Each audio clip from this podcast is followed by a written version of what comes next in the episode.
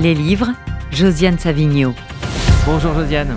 Bonjour Rudy, bah, écoutez, dans cette actualité qui n'est pas très rose, ni en Israël ni en France, je vais vous proposer de passer un bon moment, un très long moment de printemps avec Eric Deluca. D'abord, pourquoi? Parce que non seulement sur le site d'Acadème, vous pouvez le retrouver, regardez sa rencontre et son débat avec Marc-Alain Waknin, qui était très intéressant ici au Centre Rachi, mais, pardon, vous avez à lire deux livres dont un gros livre dans la collection Quarto de Gallimard. Alors ce quarto, c'est Eri De Luca qui l'a composé lui-même. Il y a tout un, tout un aspect biographique, il y a des photos totalement inédites.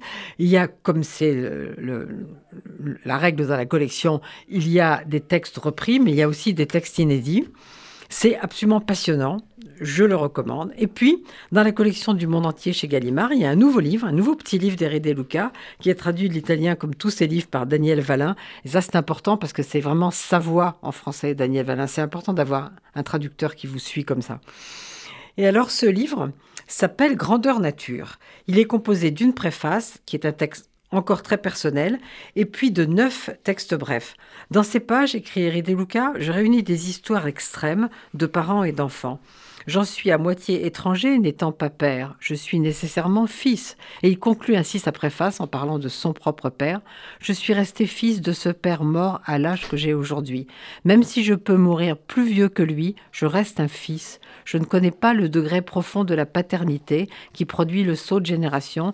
J'ignore sa grandeur nature. Je vais évidemment pas vous raconter toutes ces histoires extrêmes, comme dit Eric Deluca, mais dès la première, qui s'appelle justement Grandeur nature, le ton est donné. Sur la page de vous avez le tableau de Chagall qui est hommage et qui s'appelle Le Père, qui est un tableau de 1911, reproduit en couleur. Et puis le début du texte.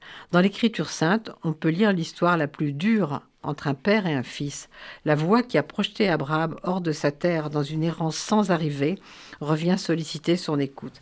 Alors vous aurez compris que toutes ces histoires sont nourries de la lecture quotidienne de la Bible que fait Éric Deluca, de son apprentissage des langues, l'hébreu bien sûr, mais aussi le yiddish.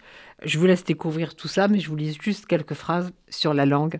Apprendre une langue, c'est comme planter un petit arbre. Ses racines sont entortillées et serrées dans le pot de la pépinière. Il en est de même quand on ouvre une nouvelle grammaire.